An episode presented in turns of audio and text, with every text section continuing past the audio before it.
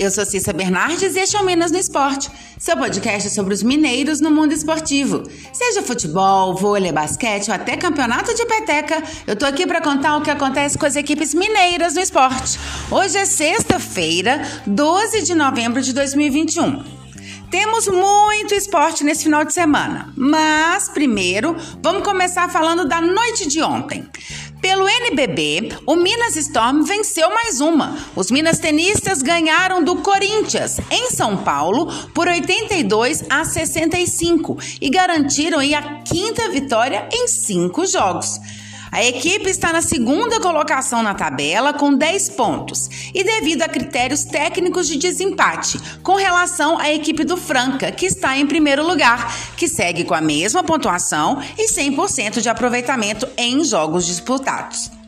O próximo compromisso do Minas será amanhã, às 16h10, contra a equipe do Paulistano. O confronto será realizado também na cidade de São Paulo, no ginásio Antônio Prado Júnior, e vai ter a transmissão da TV Cultura. E hoje é dia de vôlei. Nessa sexta tem Superliga Feminina. Às 16 horas, o Dentil Praia Clube recebe o Brasília Vôlei em Uberlândia. E às 21 horas, o Itambé Minas joga no Rio de Janeiro contra o Sesc Rio Flamengo. E já que estamos falando de vôlei, amanhã tem Superliga Masculina. Às 20 horas, Montes Claros América e Fiat Gerdau Minas se enfrentam na Arena Minas Tênis em Belo Horizonte. E às 22 horas, o Sada Cruzeiro joga fora de casa, no Rio Grande do Norte, contra o Funvic Natal. Vamos de futebol. Pela Série C, o Tombense joga neste final de semana a primeira partida das finais da competição. A equipe já está garantida na segunda divisão do ano que vem, mas quer também, é claro, levantar o troféu de campeão da divisão. O primeiro jogo contra o Ituano será amanhã, às 17h15, no Almeidão, em Tombos. Pela Série B, o Cruzeiro vai entrar em campo no domingo, às 19 horas, para enfrentar o Vitória, no Barradão, em Salvador. A equipe celeste está em 11 lugar, com 46 pontos, e os baianos ocupam a zona de rebaixamento, com 37. Pela Série A, o América entra em campo amanhã, às 18h30, no Independência, quando recebe o Grêmio, pela 32ª rodada da competição. O Coelho é o décimo colocado com 41 pontos.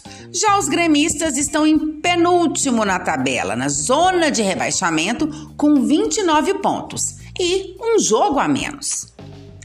Já o Atlético não joga neste final de semana. O Galo teve sua partida contra o Bahia adiada e por isso só volta aos gramados na terça-feira, dia 16, quando enfrenta o Atlético Paranaense na Arena da Baixada em Curitiba. E essa partida teve o seu horário modificado. Anteriormente seria às 18h30 e foi mudado para 16 horas. Isso mesmo, às 4 da tarde. Esse jogo será uma prévia do que teremos na decisão da Copa do Brasil, nos dias 12 e 15 de dezembro. E na segunda-feira, feriado, tem a finalíssima da Liga MGFL Nova de futebol americano. Galo FA e Cruzeiro FA se enfrentam no Sesc Venda Nova a partir das 15 horas. Todos os ingressos para a partida estão esgotados. Eu volto então amanhã para falarmos com mais detalhes sobre as partidas deste final de semana, os possíveis times que vão entrar em campo e o resultado dos jogos de hoje da Superliga Feminina. Até lá! E se você quer saber sobre o seu time ou qualquer informação esportiva de Minas, manda mensagens, perguntas, dá um oi. Meu Twitter é arroba Bernardes e meu e-mail é cissabernardes.gmail.com. Até mais! Boas competições para todos!